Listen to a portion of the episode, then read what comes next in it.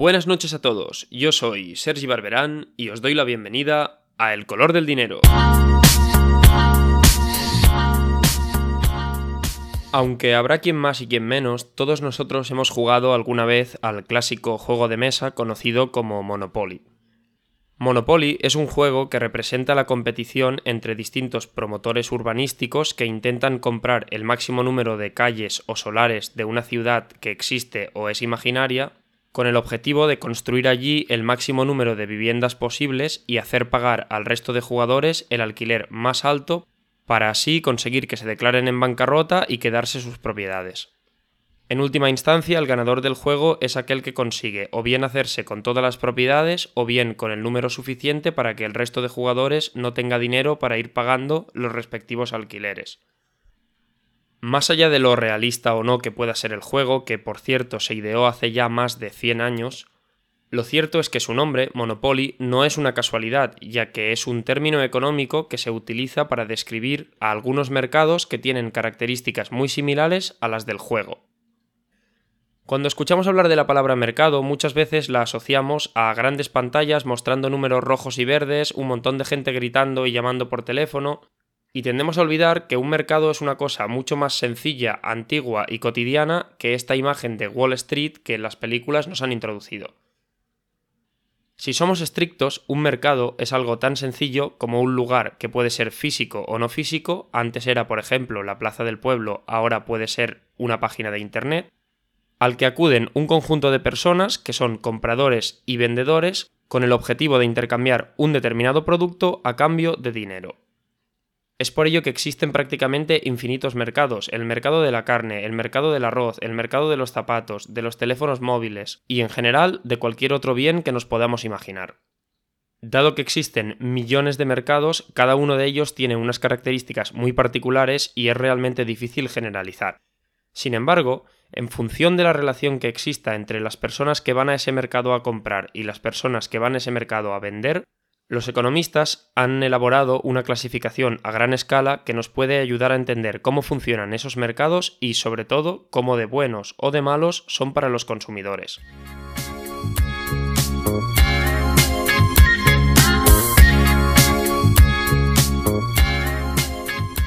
El primero de los cuatro grandes tipos de mercados existentes es un poco así como el paraíso perdido, el mercado que debería ser en el mundo ideal pero que muy pocas veces se da en la práctica, el llamado mercado de competencia perfecta.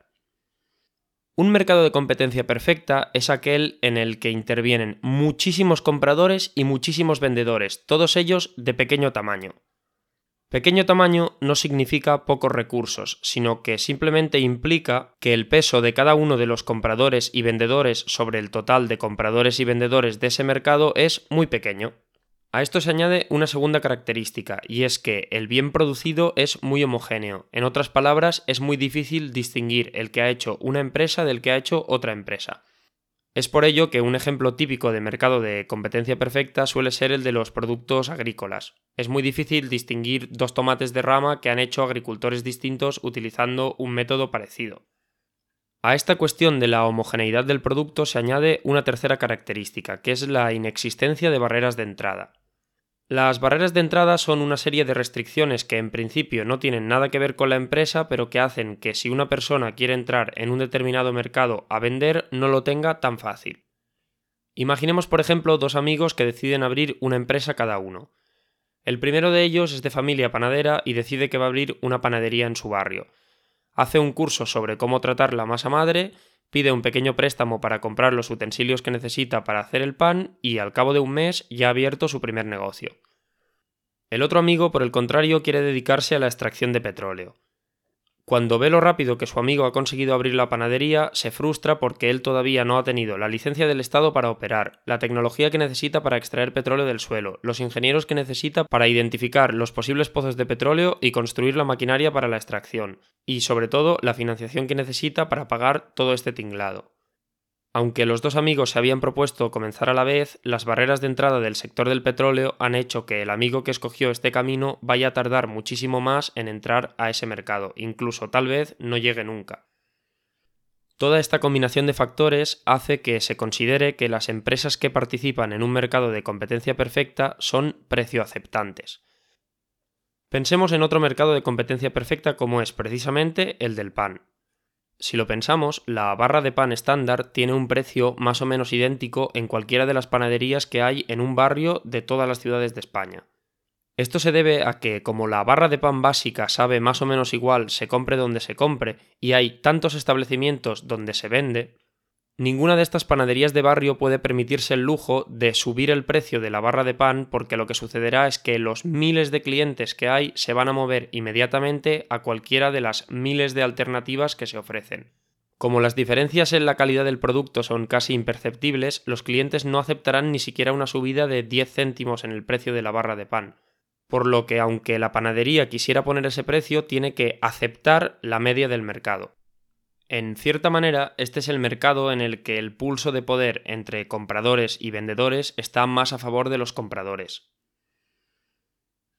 Al haber tantas alternativas posibles y ser tan fácil que una nueva empresa entre a competir, los vendedores se ven obligados a aceptar prácticamente todos los deseos de los consumidores lo que implica que en última instancia el precio que se paga por un determinado producto tiene muy poquito margen de beneficio sobre los costes de fabricación. Pero como hemos dicho, esto es algo así como la Arcadia feliz de los mercados, pero no lo que estamos acostumbrados a ver en la vida real. De hecho, lo más frecuente es que nos encontremos ante mercados que se llaman de competencia imperfecta, es decir, donde no se cumple alguna de las características de este mercado que hemos expuesto. Los tres tipos básicos de mercado de competencia imperfecta ordenados de peor a mejor para el consumidor son el monopolio, el oligopolio y la competencia monopolística.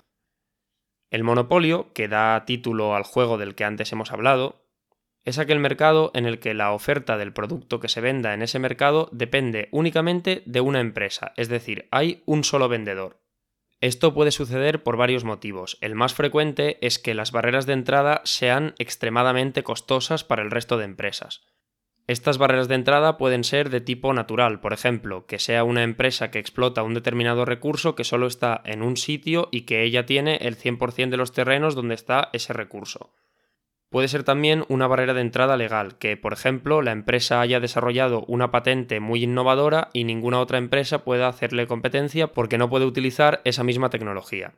Incluso en los casos más drásticos puede ser que la barrera de entrada sea la agresividad con la que esa empresa trata a los posibles competidores, ya sea mediante denuncias, acoso económico, etc.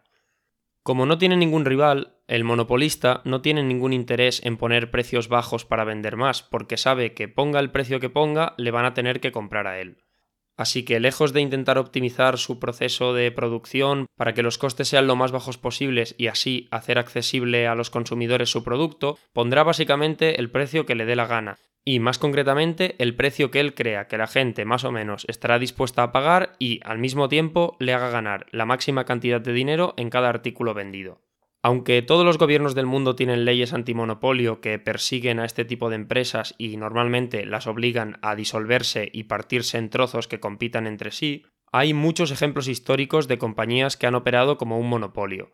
Sin ir más lejos, en España, Telefónica durante muchos años tuvo el monopolio de la red de teléfonos, es decir, el 100% del servicio de telefonía móvil pasaba a través de la empresa de Telefónica y ésta establecía básicamente las condiciones que quería sin ningún tipo de control. Dado que ya ha habido muchos monopolios en la historia y todos han acabado cayendo, lo que se ha observado siempre es que cuando se rompe el monopolio y se crean nuevas empresas más pequeñas que compiten entre sí, el precio y la calidad del servicio que se ofrece a los consumidores siempre mejora. Y es que no hay un escenario peor para los consumidores que aquel en el que una sola empresa tiene todo el mercado. Una versión algo más light del monopolio, por llamarlo de alguna manera, es el conocido como oligopolio. Un oligopolio es un mercado donde no hay un solo oferente, pero hay muy pocos, por ejemplo 4 o 5. En un inicio, estas 4 o 5 empresas compiten entre sí como si se tratase de un mercado de competencia perfecta. Pero llegado un momento deciden reunirse como si fuese una especie de cártel mafioso y pactan unas condiciones por las cuales no van a competir entre ellas a cambio de cada una garantizarse un trozo del pastel. En este sentido, un oligopolio es un mercado hipócrita. Hay varias empresas con logos, personalidades y en principio proyectos diferentes que, sin embargo, son exactamente iguales entre sí. La principal diferencia entre el monopolio y el oligopolio es que este pacto entre las empresas es extremadamente frágil. En realidad, bastaría con que una de las cuatro o cinco empresas que hay decidiese romper el pacto y bajar los precios para captar al máximo número de clientes posibles para destruir el equilibrio que se ha creado entre ellas. Como de cara al público el pacto entre ellas no existe, las empresas tampoco pueden evitar que una de ellas se escape de los términos del acuerdo y cambie radicalmente su política de ventas. Con lo cual, no es infrecuente que entre las empresas de un sector oligopolista haya muchísimos casos de espionaje, intercambio de información, etc. Dos grandes ejemplos de un mercado oligopolista en España y en general en toda Europa son el mercado de las compañías de teléfonos, no de los fabricantes, sino de las telefónicas, y el sector bancario. En ambos casos hay pocas entidades con, en principio, propuestas diferenciadas, pero a la hora de la verdad no hay prácticamente ninguna variación entre las condiciones y la calidad del producto que venden. Además de las prácticas de espionaje cruzado, es muy habitual que los sectores oligopolísticos reaccionen con mucha violencia ante un posible nuevo candidato a entrar en el sector que podría desbaratar el pacto. Es por ello que estas empresas acostumbran o bien a comprar a cualquier posible nuevo competidor que aparezca en el horizonte, o bien a enterrarlo bajo múltiples denuncias y impedimentos legales que no le permitan penetrar en el mercado. El último y tal vez el más frecuente de todos los mercados de competencia imperfecta es el que se conoce como competencia monopolística.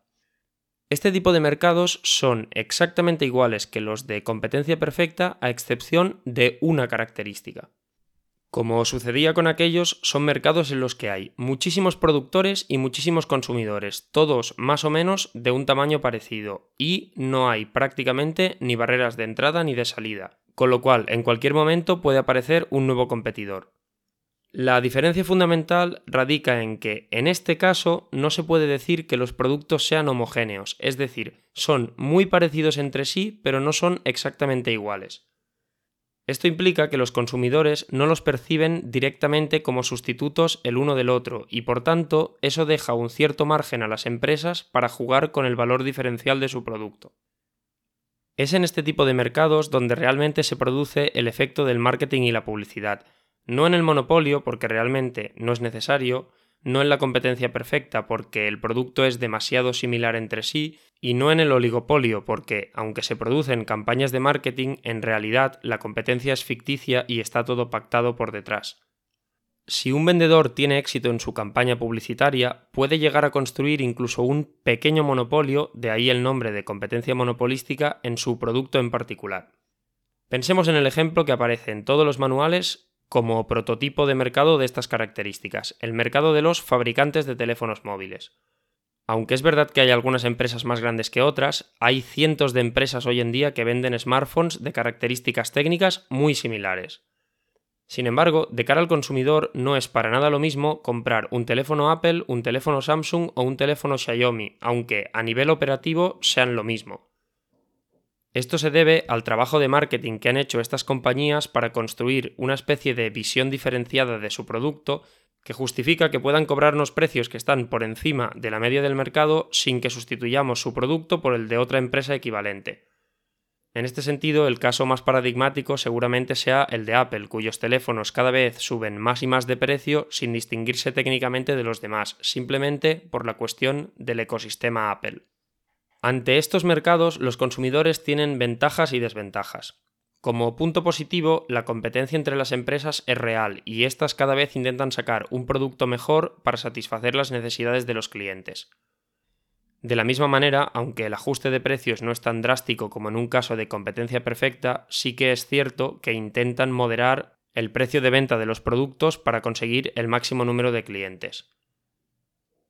No obstante, tiene un claro punto negativo, y es que, a través de un bombardeo constante de publicidad, las empresas intentan hacer creer a los clientes que los productos que en realidad son prácticamente homogéneos son muy distintos entre sí, y si consiguen introducir esa idea en el mercado y que se consolide, empiezan a adoptar comportamientos propios de una empresa monopolística, haciendo desaparecer las dos ventajas mencionadas anteriormente.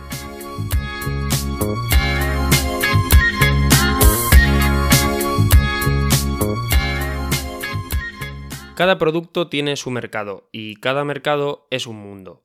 Sin embargo, fijándonos en las relaciones que se establecen entre vendedores y compradores, podemos distinguir estos cuatro grandes tipos de mercado en los que la posición de los consumidores es sin duda muy diferente.